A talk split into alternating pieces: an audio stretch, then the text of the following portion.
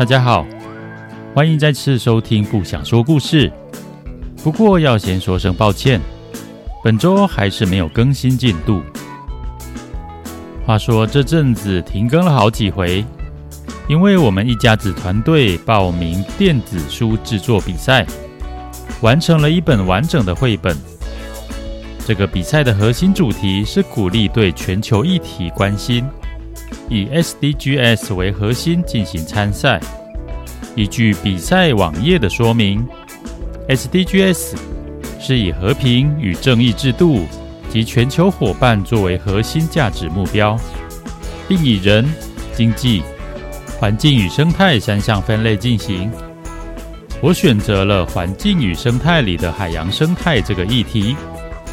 故事改编自《鸡小妹与神秘海洋》第一部的四五六七集，暴风雨、无人岛、海洋垃圾及近滩活动这一串历程。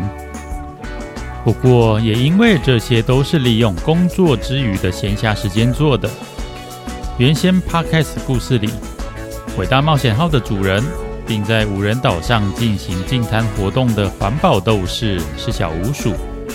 但当初我是将它定为一个过客，并没有进行角色设定，只得用有画出来的小鳄鱼代替它。这是时间压力之下的权宜之计，就当做是本作之外的番外篇吧。有听过前面故事的大朋友、小朋友们，请不要觉得疑惑哦。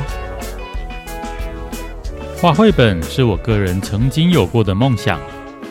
但从来没有真正投入过，刚好借由这个机会，好好体验了一回。完成一本完整的绘本，要付出的心力，远比录制一集 Podcast 多上许多。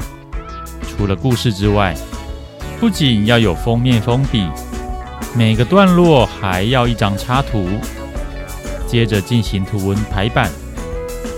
甚至还有更多读者不会看见的各种出版作业，所以当大家听着看着每一本绘本故事的时候，希望都能心怀感激哦。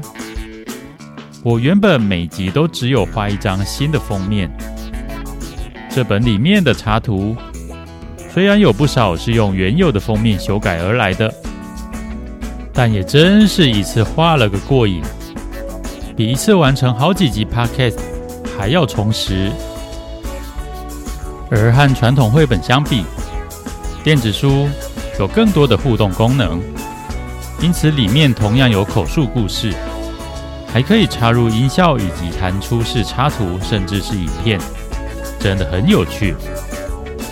虽然要不断重复测试与修改，但完成后的成品真的很棒。我将这本绘本的网址打在资讯栏，诚挚邀请大家一起来翻翻看、玩玩看。那么，这周就这样喽，拜拜。